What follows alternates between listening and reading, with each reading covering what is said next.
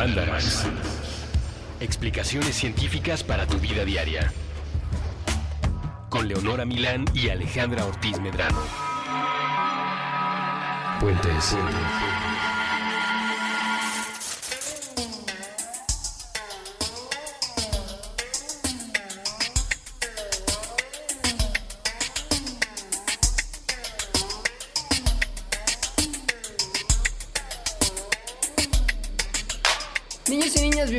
un episodio más de Mandarax. Hola, este será un episodio bastante más darks que incluso los darks. Pero involuntariamente, o sea, no es que nosotros lo quisiéramos hacer así, pero queremos nada más darles una especie de probadita de lo que puede ser el futuro de la humanidad en los próximos cuatro años al menos. Y al prepararlo nos hemos dado cuenta de que viene más darks de lo que pensábamos en un principio. No sé, yo sí ya sabía que iba a estar muy mal. Pero pues como que sabías que estaba mal en algunas cosas, como que sabías que tipo tiene un componente de racismo terrible, que la gente a la que está empoderando es probablemente la peor gente de Estados Unidos, pero no hubo mucha mención en la campaña de Donald Trump, porque por supuesto desde eso de lo que estamos hablando, del componente científico de sus planes malévolos a futuro. O sea, como que no estaba tan claro, no fueron temas que se hablaran en la campaña ni por su parte ni por la parte de la Hilarita porque pues era, era secundario alrededor de todos los otros temas de los que se hablaban tantas cosas tan terribles. Pero, o sea, sí, en realidad esto es porque al parecer a Trump no le importa mucho la ciencia, entonces, ¿por qué va a hablar de ella? Pero lo que tal vez quede, a mí me queda claro, es que es más grave lo que sí le importa de la ciencia. Igual, es que a él a él y a su vicepresidente, porque además se está creando un gabinete que está construido de gente igual de anticientífica que él. Y el problema es que además la gente a la que le habló Trump durante la campaña es probablemente la gente estadounidense con menos cultura científica. Lo cual es la mitad de Estados Unidos. o más, ¿no? Porque también a los que no le habló también son... Los Estados Unidos en general no se caracteriza, a pesar de ser de los países que más ciencia hacen, y de tener como de las universidades más importantes y centros de investigación en su población, eso no, ahí hay una barrera que no, que no llega. Les voy a poner en la bitácora la bibliografía de un libro, si ustedes leen en inglés igual les puede interesar, que se llama On Scientific America. Ya es una revisión de la cultura científica de Estados Unidos, partiendo un poco de la época de Carl Sagan y la cumbre y el esplendor de la divulgación científica estadounidense y cómo todo se fue al traste poco a poco y año con año después. Porque está muy interesante. Al final del día es creo que una, una imagen y un reflejo bastante fiel de lo que nos pasa a nosotros. Sí. Ay, Carl Sagan tan padre. Pero en fin. Comencemos a hablar de este panorama que pinta para la ciencia, el que Trump vaya a ser presidente a partir de enero del 2017. Trump es un tipo que ha repetido abiertamente el mito, que además ya aquí en Mandarax nos encargamos de desmitificar, como ya se ha hecho en muchos otros medios y por muchas otras personas, de que las, las, las bautistas, que las vacunas causan autismo. O sea, él se mantiene defendiendo este artículo que ha sido desbancado, que fue retractado por la revista que la publicó, que nunca ha sido replicado y que ha sido mal utilizado como evidencia para respaldar un vínculo que no existe. Bueno, y que está comprobado que es fraudulento. O sea, el autor de este artículo eh, no puede practicar la medicina en el Reino Unido. O sea, está, se lo prohibieron por hacer esto, por inventar datos, inventar correlaciones solo para vender otro producto de él, porque la gente estaba asustada de vacunar a sus hijos. Las vacunas no causan autismo. No hay mucha gente que ya lo sabe y hay mucha gente que no, y ese es el problema que abordamos en el Mandarax de vacunas, que es uno de los primeros Mandarax que hicimos y que les recomendamos ampliamente, no porque lo hicimos nosotras, sino porque la información ahí... Es información que cura. Esa sí es. No sé si estamos infringiendo copyright de la señora Lolita Ayala. Ah, yo no sabía que era de ella. Sí, es su fundación. Bueno, no, no es su fundación, pero Claro, pero es más bien la campaña publicitaria para la que la treparon. Creo que es de Genoma Lab, más bien. Peor. pero bueno, esa información sí cura. Y el problema es que estás yendo al país más antivacunas del mundo de la mano de un presidente que defiende la postura antivacuna. Yo no sé si realmente crea que las vacunas causan autismo, ¿no? O sea, no sé si sus hijos no están vacunados, no sé si sus próximos hijos, porque al parecer él procrea cada, cada luna llena. No sé si sus próximos hijos no van a estar vacunados por esto mismo, pero se trepó al tren de las antivacunas para conseguir el apoyo de la gente que cree alrededor de Estados Unidos que las vacunas causan autismo. Esto es sumamente preocupante. Pero es solamente la punta del iceberg de toda la postura anticientífica que tiene Trump. Sí. Hay también una cosa que el que sea anticiencia quiere decir que no le importa mucho la ciencia, ¿no? En general, o sea, por ejemplo, no se ha tomado el tiempo en escuchar nuestro mandarax o que alguien se lo platique de las vacunas. O sea, es una persona a la que, pues sí, estos temas, ¿no? Lo escucha por ahí y dice, ah, ok. o sea, sí, sí es así. Y siendo el presidente de Estados Unidos, esto es grave porque decide hasta cierto punto qué tanto dinero se le va a dar a estos temas, a la ciencia en general. Entonces sí hay un miedo entre la comunidad científica de que así como pasa, acaba de pasar ayer en México que le cortaron el casi el 6% al presupuesto de la ciencia, en Estados Unidos se haga esto también. El problema en términos de la política estadounidense es que no solamente vendrían los recortes para la investigación, sino también para las agencias gubernamentales que se encargan de lidiar con temas que tienen que ver con ciencia. Por ejemplo, la Agencia de Protección Ambiental, los Institutos Nacionales de Salud. Es, es, es una decisión que afecta más que al investigador de a pie, afecta también a la gente que está vigilando que los políticos no tomen malas decisiones en cuestiones planetarias como ambientales y de salud pública. También hay una cosa que es creo que de lo que más hemos escuchado de este lado de la frontera, que es la cuestión de la migración. Entonces Trump se, caracteriza por ser una persona, pues yo diría xenófoba, y que está muy en contra de la migración hacia su país. Em, eso, en términos científicos, Estados Unidos es el país que recibe más científicos, científicas de otros países. O sea, sí tiene un montón de gente que va a estudiar y que va a trabajar como en la investigación allá de manera súper legal. Em, el que comience con políticas que hacen que la migración sea más difícil, que las visas para trabajar sean más difíciles de obtener, que las personas extranjeras se sientan incómodas en estar ahí porque pues hay un ambiente que no está padre para ellos, pues seguramente podría impactar con, con la ciencia que se hace en Estados Unidos. ¿Se preocupan los investigadores y estudiantes de todas las nacionalidades al momento en el que se les encuesta para... El problema del tema migratorio de Trump es que no solamente se están sintiendo incómodos a los que se atacó directamente en la campaña, como musulmanes, como mexicanos, sino migrantes de todos lados del mundo. Se les hicieron un montón de encuestas alrededor de universidades e institutos para ver qué opinaban los científicos extranjeros respecto a las políticas de migración de Trump. Y gente española de otros lugares de Europa está considerando ya, cuando pensaban hacer un futuro definitivo en Estados Unidos, empezar a buscar oportunidades en Europa. Y evidentemente son los que tienen menos de qué preocuparse. Porque justo el tema del ambiente de violencia que hay contra otros migrantes en Estados Unidos a raíz del discurso xenófobo de Trump afecta directamente a por ejemplo, científicos musulmanes, a los que también se encuestó y que hablan de que no solamente se sienten ellos inseguros ahí, sino que ya no recomendarían a Estados Unidos como un destino para futuros investigadores musulmanes que estén buscando un lugar al que ir a trabajar.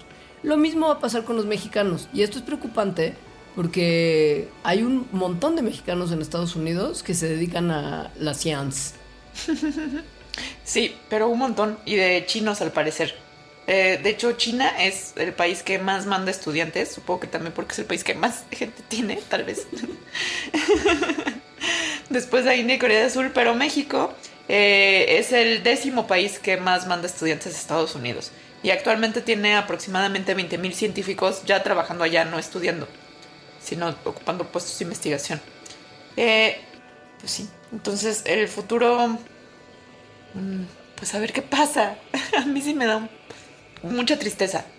Lo que tiene que pasar según los científicos mismos a los que se les pidió su opinión en los tiempos de campaña electoral es que tiene que tener un gabinete y un grupo de asesores que sea mucho más inteligente que él en materia de ciencia y desarrollo científico. Entendemos que es mucho pedir. No, perdón, que no, es, mucho pedir. Pero es que no, porque ya hizo algunas, ya hizo algunas nominaciones, por lo menos para el gabinete de transición. Y la gente a la que escogió no es mucho más inteligente que es él. Que, es que exacto, o sea, es como, no es mucho pedir. Uno pensaría que es muy fácil encontrar gente más inteligente, más estratégica que, que Trump, pero de alguna manera lo logró. O sea, logró poner a, más petardos. Les vamos a hablar de eso más adelante. Nada más un, un parentesito más. Si no les bastaba lo que les mencionamos, también decirles que en un principio, cuando Donald Trump era una persona más decente, por ahí de los 90, se mostró siempre a favor del aborto y de la interrupción legal del embarazo, que es su nombre oficial. Y decía que sí, que era muy pro, pro choice, que es, es pro choice es la expresión en inglés de que las mujeres tienen derecho a decidir, porque choice quiere decir elección, entonces pro choice es como pro elección, pero no existe una, una frase equivalente en español. Pues derecho a decidir, supongo. Sí. ¿No? no, él era muy pro derecho a decidir y de repente en marzo de 2016 dijo que no, que el aborto está mal. No, bueno, y además lo dijo de una manera horrible, como casi todo lo que dice, particularmente también cuando se trata de mujeres, que dijo que las mujeres que abortan deberían recibir algún tipo de castigo. Después se le preguntó como que a qué se refería con eso. o sea, tipo una multa o que las metieran a la cárcel. Y no dijo nada. ya llegaremos, ya cruzaremos ese puente cuando lleguemos. Sí, exacto. Eh, aplicó su derecho a decidir no responder. su derecho a permanecer callado, como dicen las series. o sea, nos reímos para no llorar, ¿eh? No crean que esto nos parece chistoso. Todo este programa es así. El punto es que en días recientes, no sé cuándo esté escuchando ustedes este Mandarax, pero en días muy recientes, de hecho fue esta semana, Donald Trump empezó ya, como lo mencionábamos ahorita, a elegir gente que parece ser más tonta que él para temas científicos, para ocupar lugares importantes del gabinete de transición. Usted probablemente sabe, porque lo vivimos aquí en México con el presidente actual, Enrique Peña Nieto, que el gabinete oficial no es el mismo que opera en los primeros 100 días del gobierno de un presidente, al menos aquí. Estados Unidos tiene una cosa similar y hay un gobierno de transición que ayuda a pasar de una presidencia a la otra, porque pues, no nomás llega el señor Trump o en su caso el señor Obama cuando entró a ocupar la Casa Blanca y dice, bueno, ya mañana estamos todos listos y empezamos a funcionar como si nada, chido. Hay un momento en el que sí, pues tiene que entrar gente, salir gente y ese proceso toma tiempo. La gente que, que, que ocupa esos cargos no necesariamente se queda a ocuparlos durante toda la presidencia, que eso es muy afortunado en este caso, porque el primer, el primer cargo preocupante y que todas las, las publicaciones científicas están con un poquito de angustia al respecto es el de la Agencia de Protección Ambiental precisamente de Estados Unidos.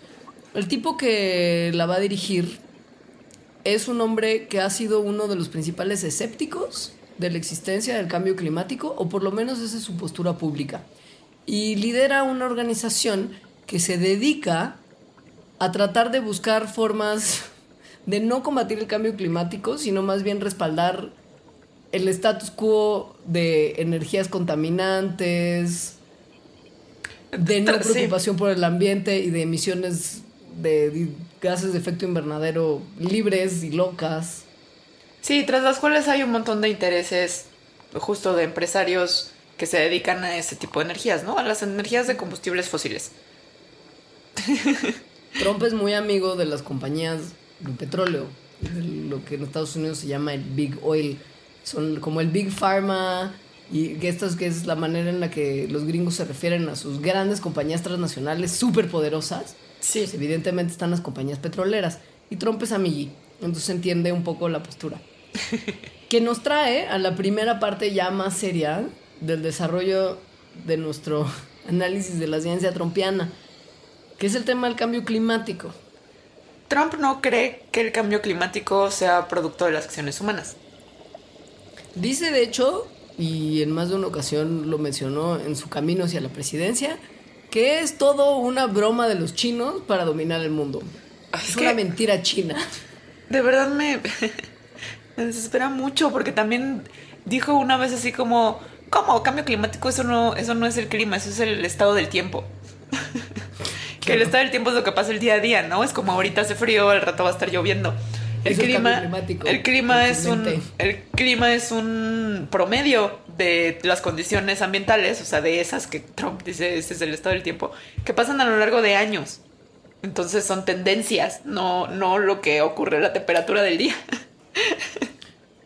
La realidad es que el, el tema del cambio climático no es que Trump sea el primero en decir no existe, sino que solamente está subiéndose al tren de un montón de científicos que, la verdad, sea dicha, muchos de ellos también tienen amistades muy cercanas con compañías a las que el tema del cambio climático producido por el hombre no les conviene, que han negado la posibilidad de que nosotros, como especie, estemos, mediante nuestras acciones, fomentando el proceso del cambio climático, que es una cosa que ocurre normalmente a lo largo de la historia geológica de la Tierra.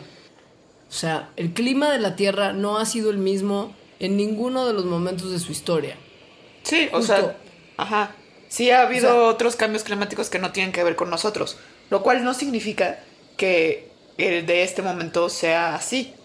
Es decir, es una pregunta y ha sido una pregunta súper válida investigar como por qué estamos viendo estos, estos cambios, tan, este cambio climático que está existiendo. Y hay un montón de evidencia que muestra que efectivamente los humanos, si no es que somos la causa principal, sí lo estamos acelerando a una tasa que nunca se ha visto en la historia de la vida en la Tierra.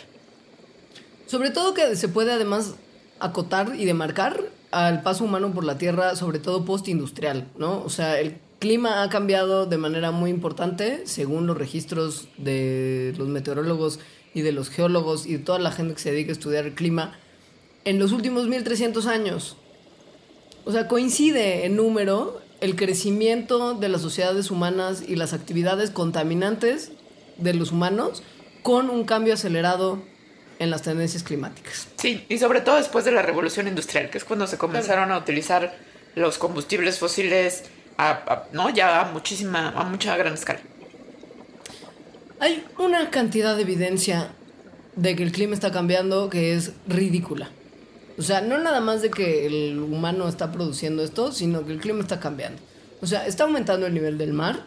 Ha aumentado 17 centímetros en el último siglo el nivel del mar a lo largo alrededor del mundo. Y la tasa en la última década es casi el doble de lo que se ha visto a lo largo del siglo. O sea, está subiendo el nivel del mar como nunca antes.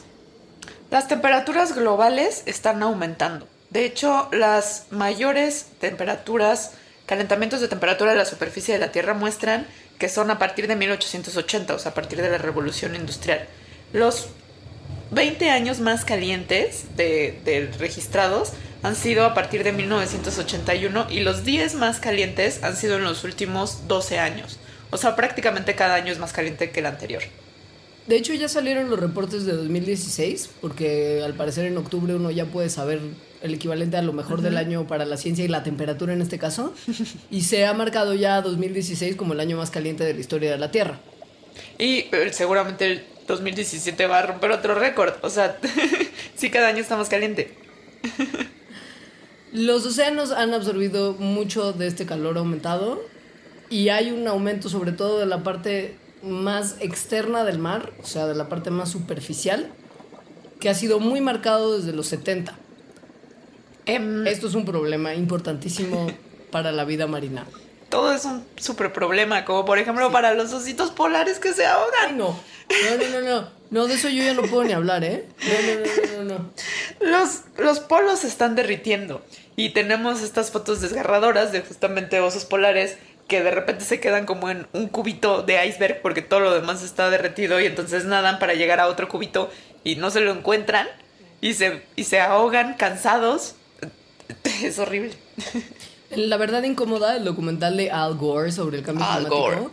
tienen por lo menos la delicadeza de hacerlo en animación, para que uno no vea al osito polar como tal nadando de un iceberg a otro, sino que hacen una linda caricatura, pero te rompe el corazón de la misma forma. Yo me acuerdo haber visto ese documental y esa parte específicamente fue la que terminó de hacerme llorar. Hay otro documental en Netflix que se llama no me acuerdo qué ice, es que no sé si es Breaking Ice o... Ice Ice Baby. o algo, ajá, porque en realidad estoy pensando como en muchas canciones. Pero si buscan... November Rain. O, o Thin Ice, no sé, algo ice, que es sobre esto, o sea, sobre el derretimiento de los polos. Y está muy bueno porque además tiene imágenes muy mm, ilustrativas y reales, o sea, fotografías y videos de cómo se están rompiendo, o sea, bueno, derritiendo y destruyendo las, los icebergs gigantes, los fiordos, las capas de hielo, que han estado ahí miles de años. No, nomás para que sepan, en los últimos 20 años, Groenlandia perdió de 150 a 250 kilómetros cúbicos de hielo por año, mientras que Antártica perdió alrededor de 152 kilómetros cúbicos de hielo entre el 2002 y el 2005. Esto es mucho hielo. O sea, el problema es que cuando se derrite el hielo, el nivel del mar sube, porque toda esa agua que constituía los glaciares tiene que ir a algún lado y se va al mar. Esto es un problema.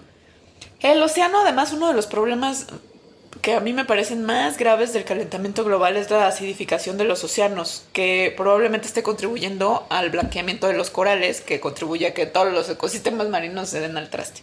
La acidificación de los océanos está, mm, empezó durante la revolución industrial y lo que sucede es que la superficie del mar se hace más ácida, su pH se hace más ácido. En particular se ha hecho 30% más ácido desde esto, ¿no? Desde hace 200 años. Esto es resultado de que como hay más dióxido de carbono en la atmósfera, entonces el mar, el agua absorbe dióxido de carbono. Mientras más haya, puede absorber más. Y además, en líquidos calientes, eh, más bien en líquidos fríos, eh, no, ¿cómo es? Perdón. Ahorita se los digo bien. Eh, hay más carbono en la atmósfera y el océano eh, absorbe más. Entonces el, el- el dióxido de carbono hace más ácido al agua. Pero empieza como un ciclo de retroalimentación raro en el que las temperaturas calientes hacen que el agua, bueno, los líquidos puedan absorber menos dióxido de carbono. Entonces se calienta el mar y empieza a sacar ese dióxido de carbono que tenía absorbido, lo cual manda más dióxido de carbono a la atmósfera, se calienta más la Tierra, hay más dióxido de carbono, entonces igual absorbe más y bueno, ya, eh, desastre cíclico. Que hablando de desastres, también una de las, de las evidencias y de los problemas del cambio climático es que se han registrado cada vez más eventos extremos de temperatura y clima alrededor del mundo. Esto abarca desde huracanes, tifones y ciclones, que son lo mismo dependiendo del lugar del mundo en el que uno esté. Y de inundaciones, de lluvias torrenciales. Hay mucha inestabilidad climática que tiene efectos muy devastadores no solamente para la vida humana, sino también para los ecosistemas. Y aunado al cambio de temperatura, esto está permitiendo que ciertos bichos que propagaban enfermedades en lugares muy particulares, con un clima muy particular y niveles de humedades, de humedad, perdón, muy específicos, están empezando a poder vivir en otros lados del mundo y a propagar su ponzoña por ahí. Esto O sea, es chikungunya, o sea, es preocupante asquehuya. para el, para el humano. Ajá. Pues chikunguñas que huya. ¿no? Sí. Si les parece bien, podemos hacer un corte y les vamos a explicar qué causa el cambio climático. Y, y- Por lo menos bueno, cómo estamos nosotros causando el cambio climático. Sí. Ahora volvemos.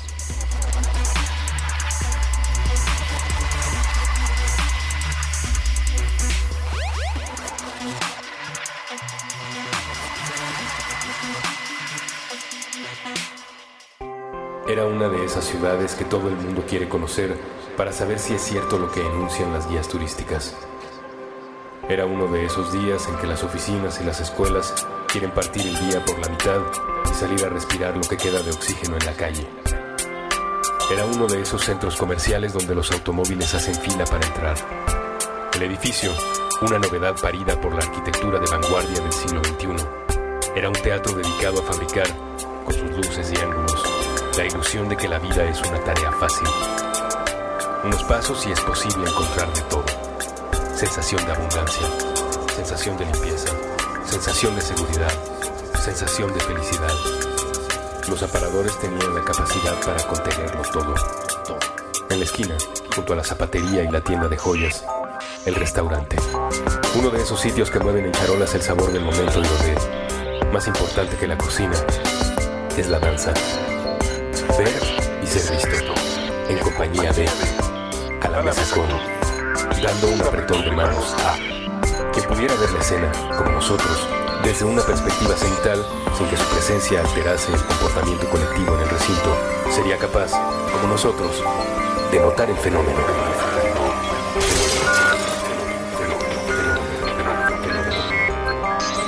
Caras derretidas.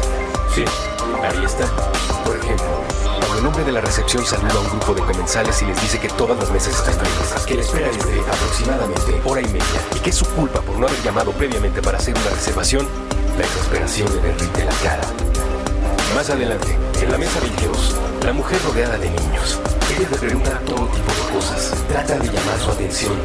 Todavía no son muy precisos cuando se trata de verbalizar sentimientos, así que producen todo tipo de ruidos con distintas partes del cuerpo. Incluso utilizan los palitos de madera que forman parte del servicio para hacer contacto con la representante del mundo adulto que tiene enfrente. Pero ella está en otro sitio. Tiene la mente surgida por el vidrio de su teléfono celular. El aburrimiento la cara. La cara. En el pasillo, afuera del baño, esos dos hombres creen que se conocen, creen que esas palabras que se dicen sin poner atención a lo que sale de la boca del otro es una conversación. Creen ser cordiales.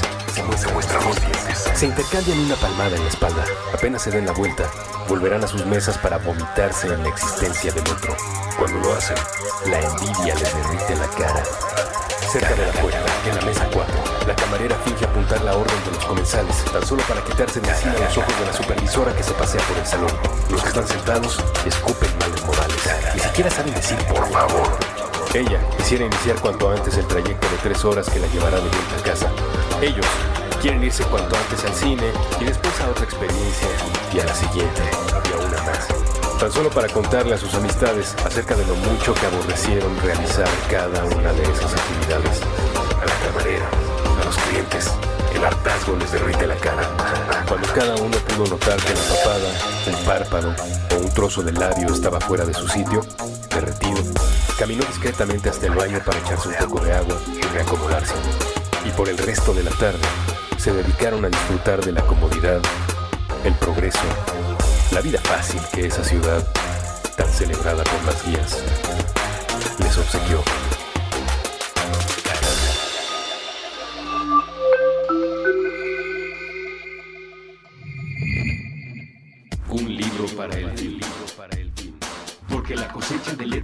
Nunca se acaba. Con Eduardo Limón. Con Eduardo. Nuevo episodio todos los martes a las 10 a.m.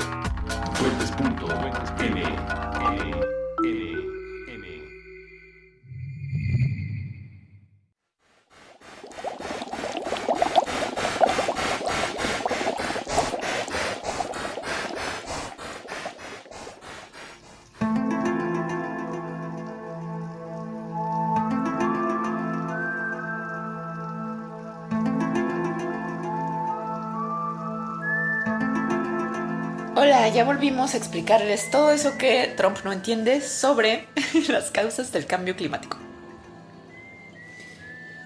La mayoría de los científicos del clima han llegado a un acuerdo, es decir, hay consenso alrededor de los científicos que la principal causa de las tendencias actuales de calentamiento global es los efectos humanos y el aumento humano de un efecto que se conoce como el efecto invernadero.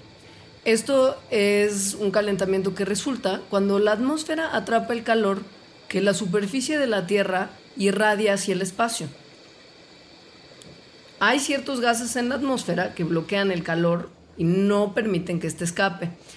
Digamos que, imagínense ustedes que entra el rayito del sol a la Tierra y Pega. las características mismas, rebota contra el piso, literal, Contra la y superficie. regresa al espacio. Es una cosa muy simple y un efecto físico sencillísimo. Tendría que salir de la misma forma que entró. Nada se debería de quedar aquí adentro.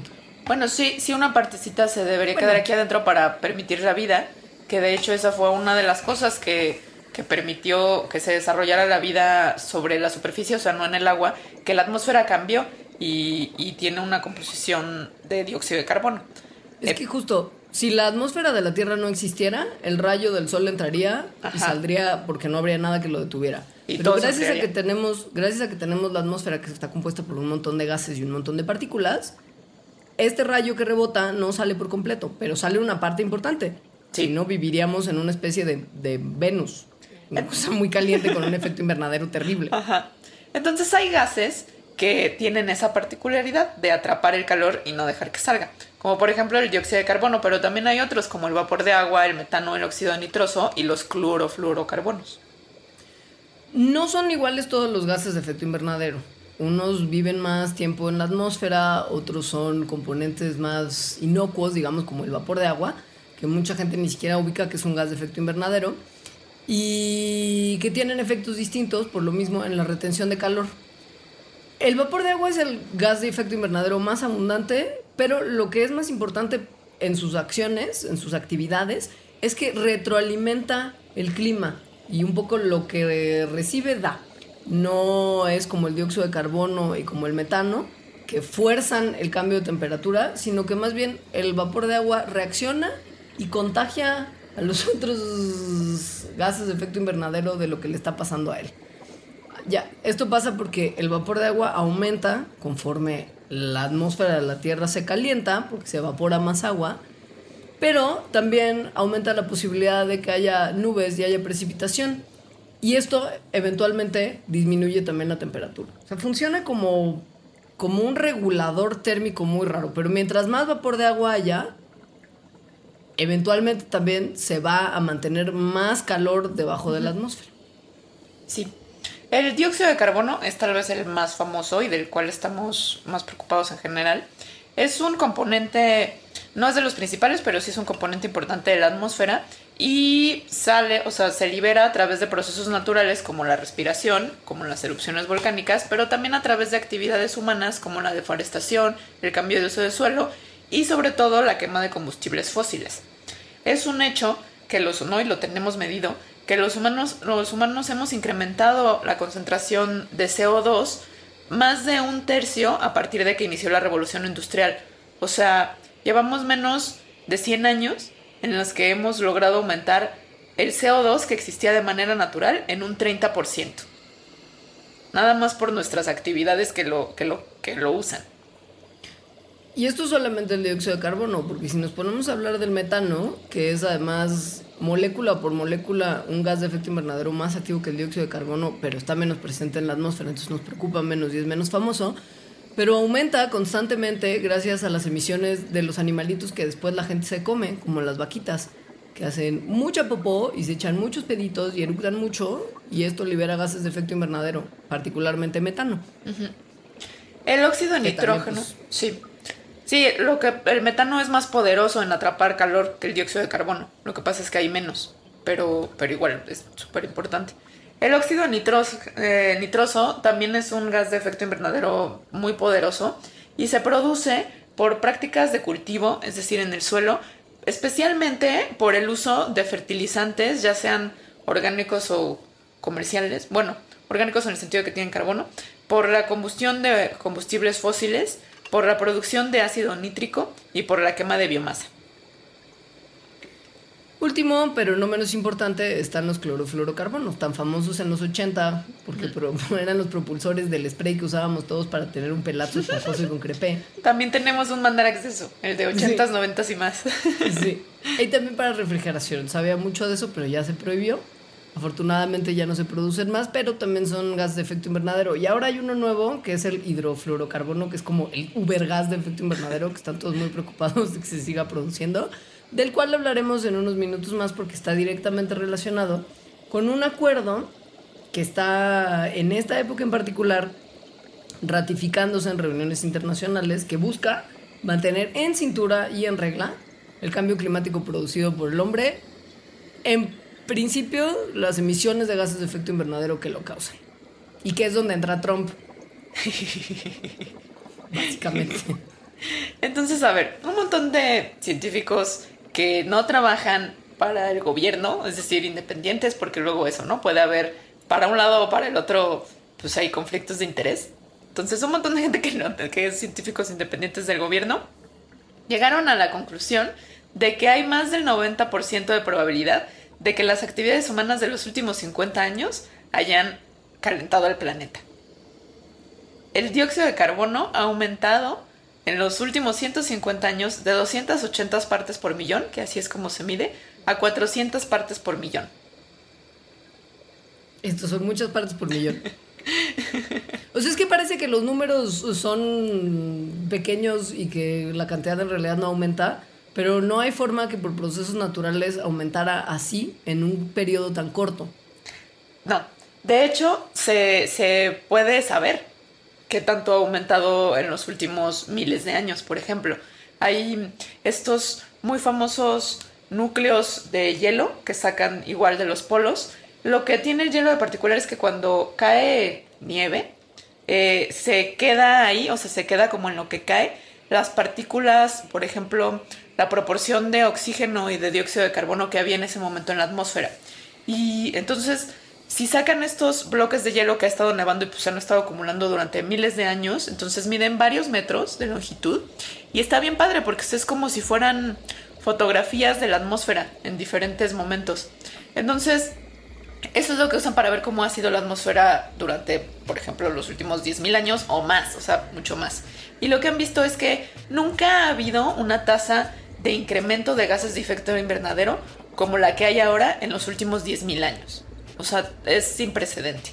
Y corresponde de manera muy, pues, ¿cómo decirlo? Corresponde casi perfectamente con esto, con el aumento de actividades humanas que queman combustibles fósiles. Ahora, volvemos entonces al tema del candidato que ahora es el presidente electo estadounidense. Cuando le preguntaron sobre su postura científica alrededor de muchos temas a sus asesores, unos científicos muy preocupados, qué opinaba el próximo presidente, los asesores contestaron unas cosas muy políticamente correctas, que todo estaba más o menos bien. Hay unas en las que la respuesta es menos políticamente correcta que en otras, como en la del cambio climático, pero se ve que está, por lo menos en su postura política ya oficial posterior a ganar la elección, un poquito más alineado con los temas de prioridad internacional y la opinión general. Sus asesores dicen que hay mucho que tiene que seguir investigándose en el campo del cambio climático. Esa respuesta y tal me vez encanta. Deberíamos, tal vez deberíamos de gastar el dinero en otra cosa, porque, pues, que- o sea, ¿para qué tratar de curar, digamos, algo que todavía no sabemos muy bien cómo funciona? Dice, probablemente el mejor uso de nuestros recursos financieros limitados tendría que destinarse a lidiar con asegurarse de que toda persona en el mundo tenga agua limpia. Tal vez tendríamos que enfocarnos en eliminar enfermedades que permanecen alrededor del mundo, como la malaria. Tal vez deberíamos enfocarnos en esfuerzos para aumentar la producción de alimentos, para poder mantenernos, eh, digamos que a tiempo con la población de la Tierra que va creciendo. Y aquí es donde se pone interesante la cosa. Dice, tal vez tendríamos que enfocarnos en desarrollar fuentes de energía y de producción de electricidad que alivien la necesidad de depender en combustibles fósiles. O sea, ahí es un- un- una cosa, una respuesta muy política que trata de contrarrestar todas las otras burradas que este señor dijo en sus momentos de campaña alrededor del tema de cambio climático, que es básicamente que él no haría nada para contribuir a que el cambio climático no ocurra, porque es un invento de los chinos y una maldad del presidente Obama para arruinar a los estadounidenses. No. O sea, sí. Lo- Lo que hay de fondo en esto es, no, me parece sumamente grave, que es que no crea en la ciencia y que además haya como un interés político y económico detrás de algo que puede estar afectando a todo el planeta. Y pero, sin embargo, también creo que mm, no es que esté de acuerdo con Trump y nunca, espero nunca estarlo, pero sí me parece que detrás de, eh, o sea, que el cambio climático es un asunto que se ha vuelto muy político, tanto para quienes dicen que no hay que apoyarlo, ¿no? Y que no existe, como para quienes dicen que sí, como por ejemplo Al Gore. Em, y sí creo, ya esto es como una opinión muy, muy personal, que efectivamente hay otros problemas ambientales que son gravísimos, de los cuales se habla muy poco y por lo tanto también se destina muy poco dinero, como esto del agua. O sea, el 97% de los cuerpos de agua en México están contaminados y eso es algo que casi nadie sabe. Y casi nadie sabe porque no hay un instituto como hay un instituto de ecología y cambio climático al que se le da un montón de dinero. Es decir, se utiliza, creo, actualmente mucho como un greenwashing político. O sea, decir estamos haciendo algo y en realidad ni están haciendo nada. Incluso la cumbre de París en la que Morrissey escribió una carta que, bueno, que me parece muy atinada, que cómo pueden estar sirviendo comida, o sea, carne eh, de res en estas cosas, sabiendo que la, que la industria que produce esto, que produce, o sea, que utiliza estos animales, es de los principales contribuyentes al cambio climático. Entonces hay un montón de incongruencias de los dos lados, lo cual para mí hacen ver que es un negocio para ambos lados, porque también quienes apoyan muchísimo al cambio climático tienen ahí unos intereses en otras formas de producir energía, como por ejemplo el fracking, que por cierto contamina el agua un montón, ¿no? Y que es uno de los problemas de los que no se habla. Entonces, bueno, eso. La, la realidad, y justo nada más para complementar lo que tú estás diciendo, es, yo creo que a la larga esto es importante porque finalmente los combustibles fósiles se van a terminar. Sí. Y que el fracking es también una forma de seguir produciendo combustibles fósiles donde antes no había, porque lo usan para liberar gas natural. Sí. O sea, también sigue siendo parte de, de la gran industria petrolera y de derivados. Más bien, yo creo que, por ejemplo, pensando en como parques eólicos, que hay mucho dinero en la producción de energía eléctrica gracias al viento, pues siempre está mejor tener un poquito más de inversión para hacer las turbinas más eficientes y que sea más Claro. barato producir esa energía. Y que alguien muy, muy rico se va a hacer todavía más rico si esos parques eólicos funcionan mejor. Entonces, si lo vemos ya de una manera turbo maquiavélica y malévola, empujar el discurso del cambio climático y tratar de mover la producción de energía hacia energías limpias siempre va a beneficiar a alguien que ya de entrada tenía un montón de dinero y tiene que beneficiarse cada vez más rápido y desarrollarse cada vez más esas tecnologías porque es real que los combustibles fósiles se van a acabar muy pronto. Sí. Entonces, esa gente que era rica de eso ya tiene que tener otra forma de hacerse rica cuando eso se acabe. Sí, y esta es una de las cosas en las que puede impactar directamente que un presidente, o sea, Trump, eh, crea o no en el cambio climático o le parezca relevante hacer algo. O sea, sí es necesaria que haya una inversión tal cual en la investigación y en la, en- y en la creación de tecnología para que las energías limpias, como la energía eólica, sean más eficientes. Porque actualmente uno de los argumentos fuertes contra utilizar este tipo de energías es que se necesita más energía para hacer las mismas actividades, porque efectivamente todavía no somos los seres humanos tan buenos en, en hacer energía, en producir energía a través del aire, ¿no? O a través del sol. Pero es porque hay mucho menos dinero en su investigación. O sea, es porque son más caras, ¿no? De- ese es el hecho. Son más caras, pero porque muy, muy poca gente lo utiliza. ¿Por qué? Porque no hay subsidios y en las otras energías sí hay. Entonces sí se necesitan políticas públicas que, que empiecen a incentivar el uso de estas energías para que en algún momento pues podamos utilizarlas de manera tan eficiente como los combustibles fósiles. ¿Y qué es eso? Justo ojo, porque no estamos diciendo que entonces ya tenemos que ignorar el tema del cambio climático porque es solamente un complot de los malos. Es importantísimo frenar nuestras emisiones de gases de efecto invernadero, ya sea recortando la cantidad de ganado que utilizamos para consumo humano y así evitar sus emisiones, como disminuir el parque vehicular que circula alrededor del mundo, como disminuir las emisiones industriales, como por supuesto desarrollar energías alternativas. Pero pues sí, hay que pensar en un montón de otras cosas también. El problema es que ya hay muchas negociaciones que están obligando a países que normalmente liberan muchos más gases de efecto invernadero que otros, son los más industrializados y los más desarrollados, a lo bestia, ¿no? Como China que de repente empezó a tener un desarrollo que no había tenido antes y empezó a aumentar la cantidad de emisiones que liberaba la atmósfera de forma ridícula como ningún otro país porque justo su crecimiento estaba siendo mucho más rápido que antes, ¿no? Esto, India, Estados Unidos mismos son países que liberan muchos más gases de efecto invernadero que otros países del mundo. Entonces, se hacen acuerdos internacionales para tratar de que todos los países frenen un poquito sus emisiones y que esto a su vez permita que no aumente la temperatura del planeta a más de 2 grados. 2 grados es como la línea que se tiene de ya nos fuimos al demonio todos o no nos vamos al demonio todos. Hay como esta línea mágica de los dos grados. Les- Entonces, tú- tú- Sí, es que puedo hacer un anuncio muy rápido. Sí. Es que en el Museo Interactivo de Economía, que en donde trabajé un tiempo y que es un lugar al que quiero mucho, hay un foro, hay una experiencia interactiva que se llama Foro de Cambio Climático que es muy buena y que es como de lo que está hablando Leonora, en donde hay mucha gente y entonces cada una representa un país y hay que tomar acciones y entonces la gente decide y luego en el foro se ve como, bueno, si soy este, México y hago todo lo que se requiere hacer para, para combatir el aumento de temperatura. Pero China no hace nada, ¿qué pasa? ¿No? O sea, porque hay países que justo pesan más que otros. Entonces, eh, si pueden ir, vayan. Sí está padre, la verdad. Y eso es justo lo que creo que les ayudaría mucho para entender lo que viene a continuación, que es lo que voy a mencionar nada más, ya para dejar el tema del cambio climático en paz de una buena vez, que es que Trump está tratando de echar para abajo la participación de Estados Unidos en estas, en estas negociaciones internacionales. En particular, la de ahorita se llama el Acuerdo de París, pero es todo un derivado de otras reuniones que empezaron con el protocolo de Montreal hace muchos años. O sea, esto no es que ahora recién se estén juntando para discutir el tema porque antes les haya dado igual. Es una cosa que se tiene que hacer cada, cada tanto tiempo para ver cómo han avanzado los países en cumplir sus metas. Y el acuerdo, o sea, las reuniones en París, de las cuales se firma el Acuerdo de París, que en realidad ni siquiera ocurren en París, ahorita se están revisando en Marruecos, pero mm, son las que están, digamos, como asegurándose que todas las naciones están tratando de cumplir su meta y que sí la van a lograr cumplir para la fecha en la que quedaron.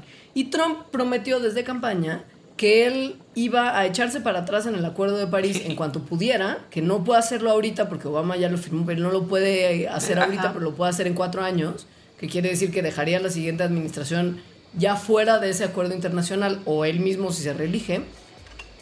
Y eso lo que conlleva, no es solamente de, bueno, Estados Unidos se lava las manos y deja de preocuparse por el cambio climático porque X y le vale, sino que va a motivar a muchos otros países que tampoco están seguros de querer cumplir con las metas que estos acuerdos piden, como justo India y China, pues y que ellos digan, ah, pues ¿sabes qué? Nosotros tampoco. Claro. ya, pues si Estados Unidos no lo hace, ¿por qué lo voy a hacer yo?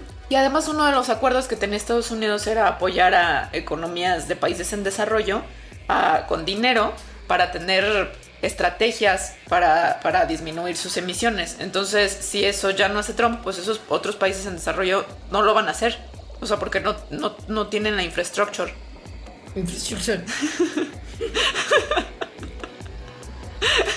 Citando, citando a un presidente de un país en desarrollo. El tema está complicado y si te parece bien dejamos el cambio climático aquí con la esperanza de que todo se arregle solo en el próximo corte. ok, sí, volveremos a hablarles de otras cosas que también pueden pasar, por ejemplo, si se construye el muro.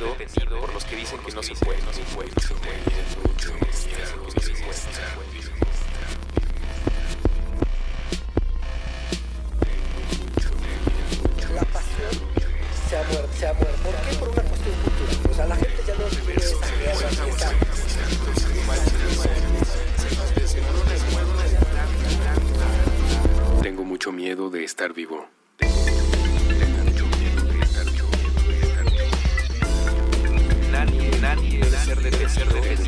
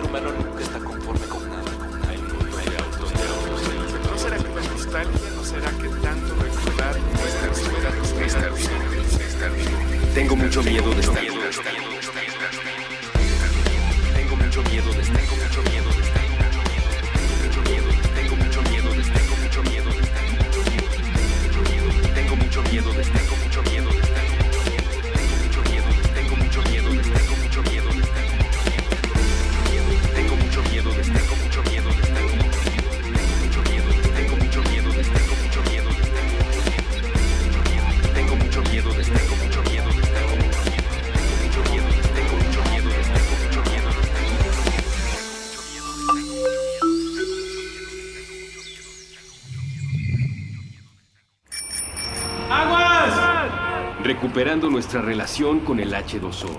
Con Elías Catán y Andrés Vargas. Nuevo episodio todos los martes a las 9 pm. Fuentes.me.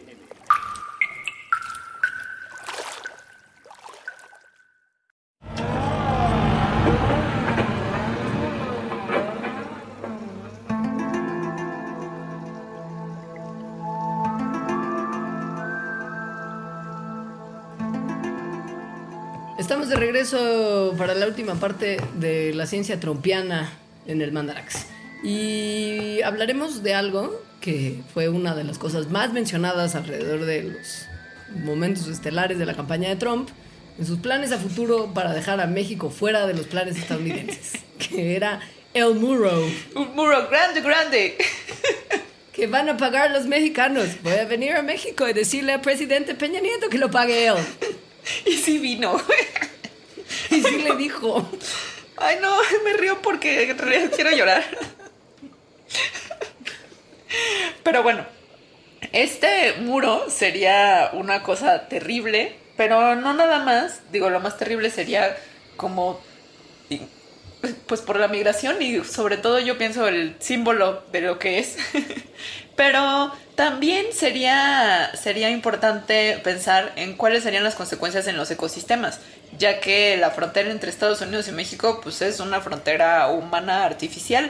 Eso no quiere decir que los animalitos, plantitas y demás especies que estén en un país y en otro reconozcan esa frontera o no sea importante si es que hay algo que de repente los separa. Pasa que la región fronteriza de Estados Unidos y México es un ecosistema súper delicado que está ubicado entre dos biomas, que tiene un montón de migraciones de animalitos en particular.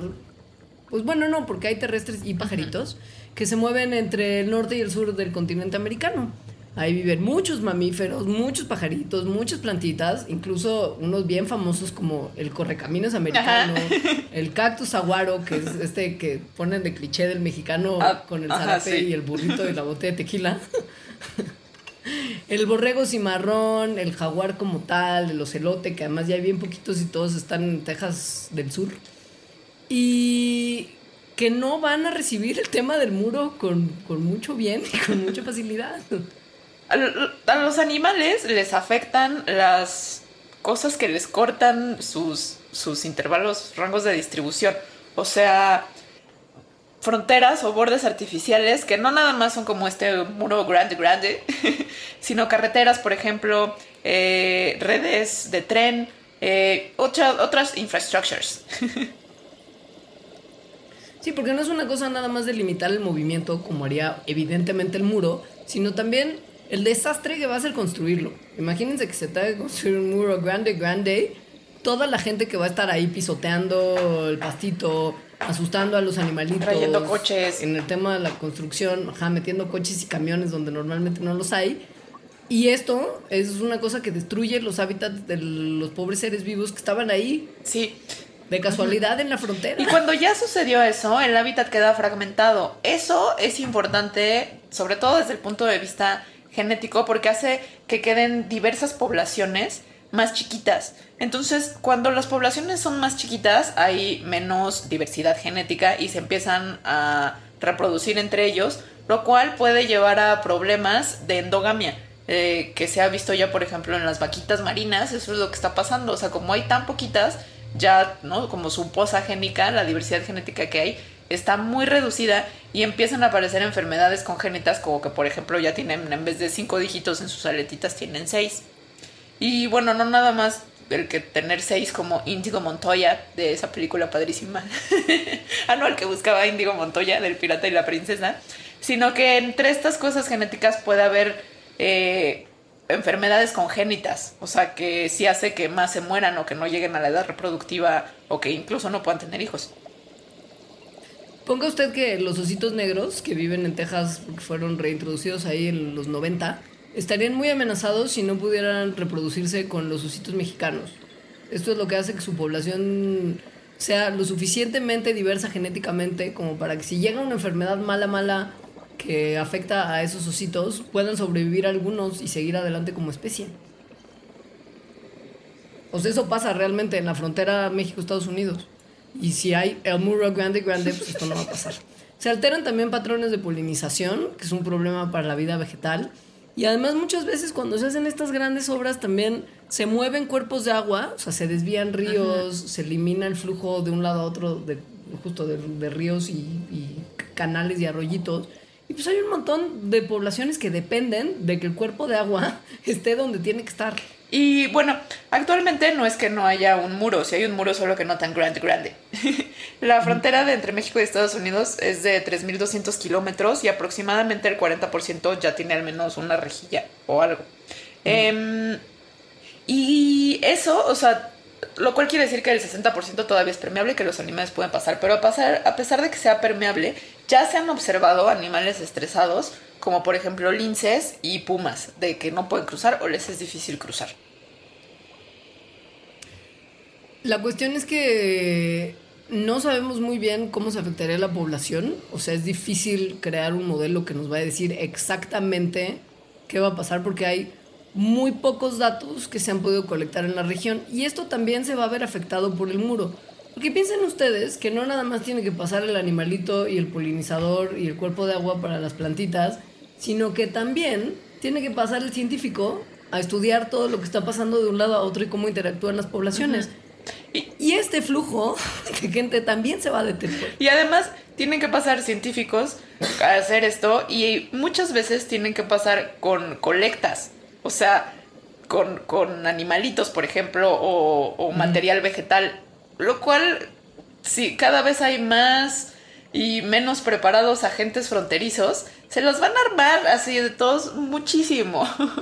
y además, otra cosa que sí puede afectar a la, a la fauna y a la flora es que si aumenta la vigilancia, que eso estoy segura de que va a pasar en la frontera, eso quiere decir que hay más camionetotas, más helicópteros, más luces eh, cegadoras para todos los animales, lo cual tiene consecuencias dañinas para sus poblaciones. O sea, el muro now now es un mal muro. No, no muro grande para la biodiversidad. Y además ya ha sucedido que la construcción de muros en el mundo y ya se ha visto que han tenido consecuencias que no eran predecibles. o sea, ya tenemos ejemplos. Por ejemplo, ahí en Australia eh, se hizo un, un muro para, para prevenir que los dingos, que son estos perros salvajes, atacaran granjas de borregos. Y pues sí, efectivamente los dingos dejaron de pasar. Pero entonces también dejaron de pasar y dejaron de comerse los canguros. Entonces las poblaciones de canguros estaban controladas por sus depredadores que eran los gringos. Entonces, de los dingos. Entonces. Entonces, este incremento masivo en la población de canguros empezó a ser más problemática incluso para los borregos, que eran a quienes se les estaba protegiendo de los de los dingos, porque empezaron a competir los canguros con la comida que era como el pasto y el forrajeo que había por ahí.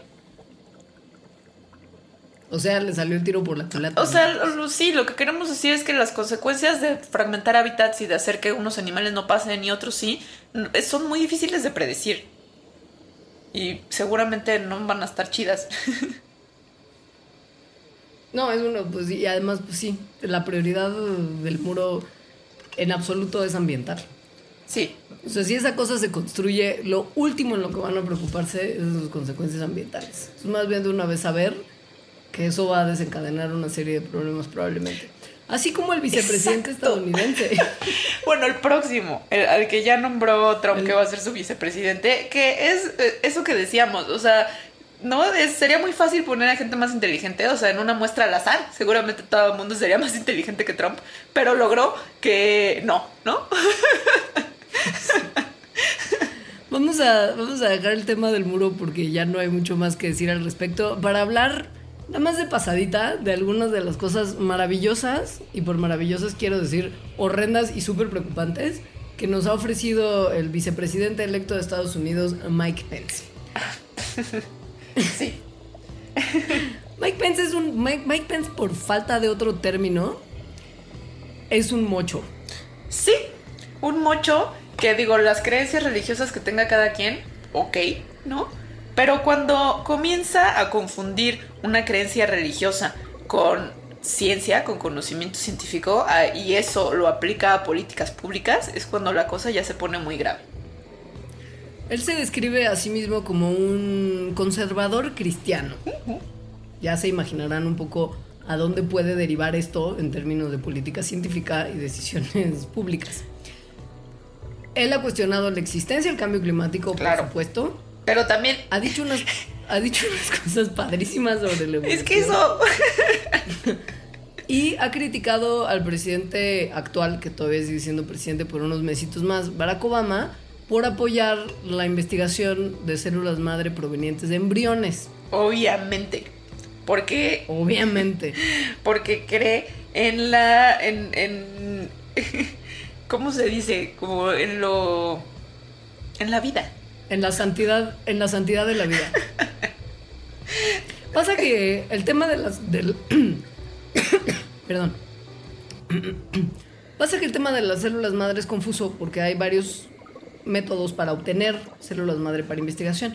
Las células madre son células que tienen la capacidad de diferenciarse en cualquier tipo celular del cuerpo.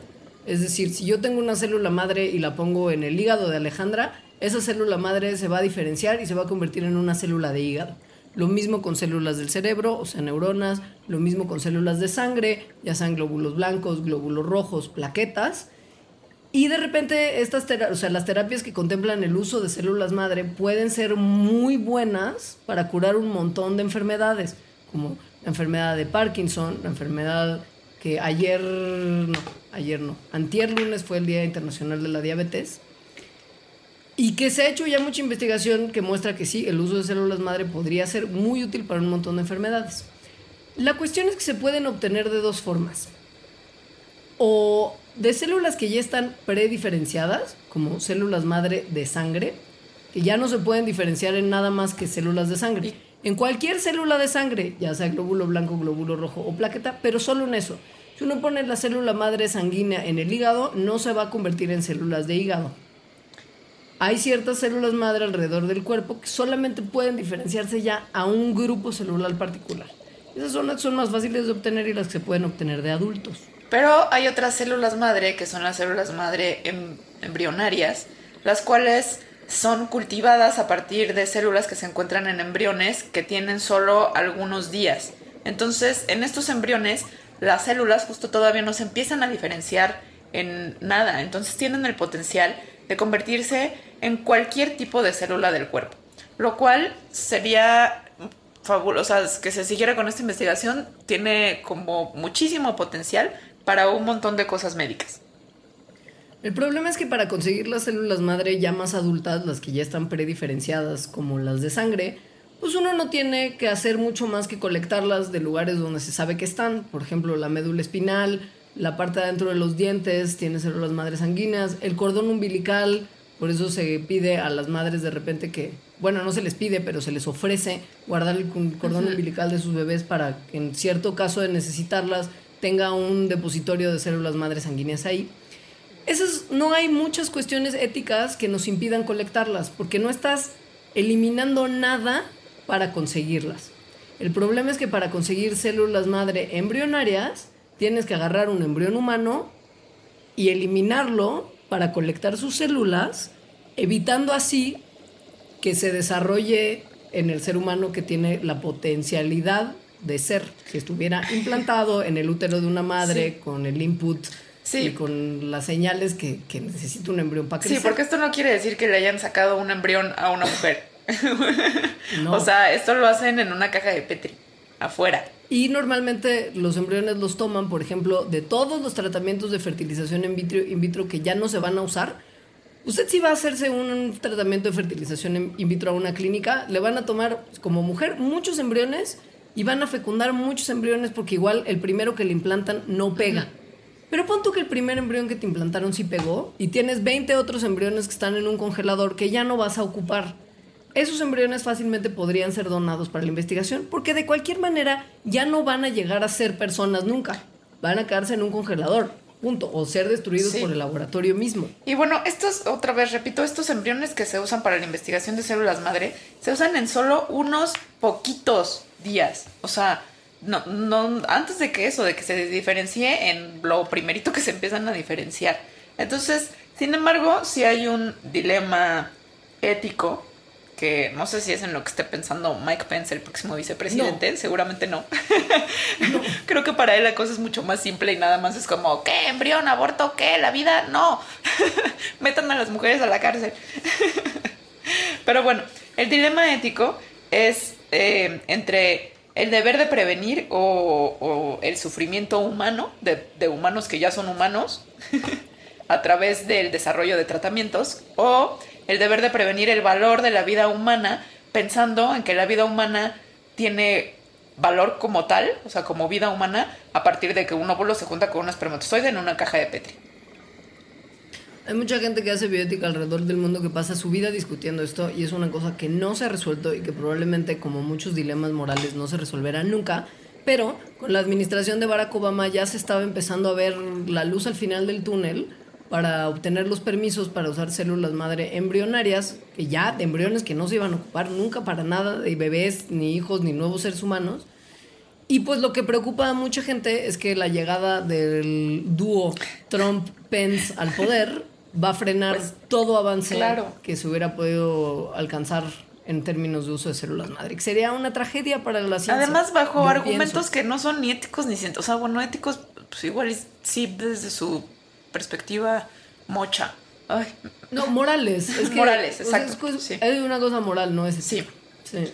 Entonces, bueno, tragedia. Pero la más tragedia, y con lo que vamos a terminar el programa, es Mike Pence no cree en la evolución. Me causa mucho ojo de chocorrol este tema. Mucho. Vamos, a, vamos a actuar un pequeño debate que tuvieron el, un entrevistador. conductor ajá, un entrevistador llamado Chris Matthew de la MSNBC en 2009 que entrevistó a Mike Pence y le preguntó directamente si él creía en yo quiero ser Matthews. yo quiero ser Matthews porque no puedo con, con Pence. Ok, yo seré Pence entonces. Señor ¿usted cree en la evolución? creo yo en la evolución. Um, bueno yo acepto el punto de vista de que Dios creó los cielos y la tierra, los mares y todo lo que vive en ellos. Mm, claro. Pero usted cree en la evolución de la manera en que Dios la haya hecho? Bueno, eh, yo no sé, Chris, los medios que Dios usó para crear todo esto, yo no, yo no puedo decir, pero sí creo en esta verdad fundamental. Ok, en ese momento, Chris, o sea, yo camino lento hacia atrás. o sea, básicamente, o sea, esto es lo que, lo que dice, es una entrevista de 2009, reiteramos, no eh, demuestra explícitamente que Pence rechaza la posibilidad de que la evolución fuera el mecanismo mediante el cual Dios creó los cielos, la tierra y todas las cosas que viven en ella. Todos los mares. Pero, o sea, sugiere que no está del todo convencido y que él no va a decir cómo Dios hizo las cosas. Yo creo que también lo que ahí quiso decir es como ni él ni nadie. ¿No? Sí, no, por supuesto. O sea, nadie le va a venir a confundir. No me confundas con hechos. y lo peor es que antes de 2009 tenía todavía más confusión en su cabeza del tema de la evolución. O sea, ha echado unos choros en entrevistas anteriores que son todavía muy terribles porque son los que respaldan la postura de los grupos que en Estados Unidos son vastos y amplios de creacionistas que dicen que como la teoría de la evolución solo es una teoría, entonces se debería de enseñar en las escuelas acompañada por otras teorías que ofrecen alternativas para entender cómo surgió la vida en nuestro planeta y cómo se ha ido desarrollando a lo largo, desarrollando a lo largo del tiempo. Esto quiere decir en palabras más, palabras menos, que, si que hay gente que cree que si se enseña evolución en las escuelas, también se tendría que enseñar creacionismo y diseño inteligente. Claro, porque cuando dicen otras teorías se refieren nada más a la de su religión. Por supuesto. No van a, no van a enseñar budismo. O sea. No. La rueda de la reencarnación hindú. Pues esto no va a pasar. Solamente esa. Y bueno, ya para terminar, nada más decir que eh, tienen muchas confusiones estas personas, pero una es cuando hablan esto de teoría, cuando dicen solo es una teoría. Entonces, efectivamente, en palabras coloquiales, cuando decimos, ay, tengo la teoría de que me están poniendo el cuerno, es diferente decir teoría de una teoría científica. Una teoría científica es una explicación muy amplia de varios fenómenos que están agrupados y apoyados por muchas, muchas líneas de evidencia. En el caso de la evolución, a partir de que la dijo Darwin en hace 100 más de 150 años, se han acumulado evidencias de las que Darwin ni siquiera tenía idea, por ejemplo, genética. Entonces, todas estas líneas de evidencia que vienen de diferentes campos de la ciencia han apoyado la teoría de la evolución, de modo que ahorita no la, la explicación que tenemos está, es muy fuerte en este sentido, ¿no? O sea, está muy bien explicada por muchas cosas. El problema además es que lo que dice Mike Pence es que algún día se encontrará la evidencia que apoye la teoría del diseño inteligente y el creacionismo y tire la teoría de la evolución. Y el problema es que en la ciencia no pasa mucho, en realidad no pasa nunca. Bueno, no ha pasado a lo largo de la historia de la ciencia, pero en una cosa tan ya desarrollada y tan claramente apoyada por evidencias como la teoría de la evolución, no va a llegar una pieza de evidencia que vaya a tirar todo ese trabajo y lo va a descartar de plumazo y de golpe. En la ciencia, normalmente las nuevas informaciones y los nuevos descubrimientos sí pueden hacer que cambien ciertas cosas sobre una teoría, pero no la van a desbancar así de lleno. O sea, no vamos a encontrar algo que diga así de, "Ah, no, es que todo lo que ya sabíamos sobre, sobre la evolución es falso. Así no funciona la ciencia.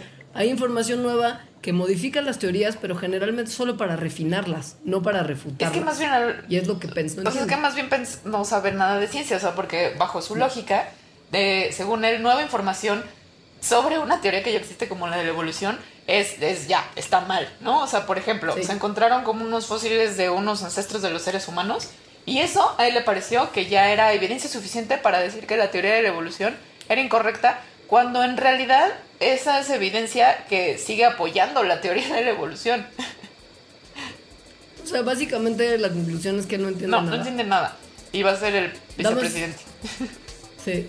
Damas y caballeros, les entregamos a la pareja presidencial que en enero del 2017 tendrá el control de mucho de lo que pasa en el Qué mundo. horror. Bueno. Eh, Bonito día. rían como nosotros para no llorar. Y manden los comentarios porque aquí ya terminamos. Bueno. Nuestros twitters son alita-emo y leos con su arrobita antes. El de Mandarax es arroba Mandarax y, la Y face. el face es mandar a que lo explica todo. Que tengan muy bonita semana. Adiós. Adiós.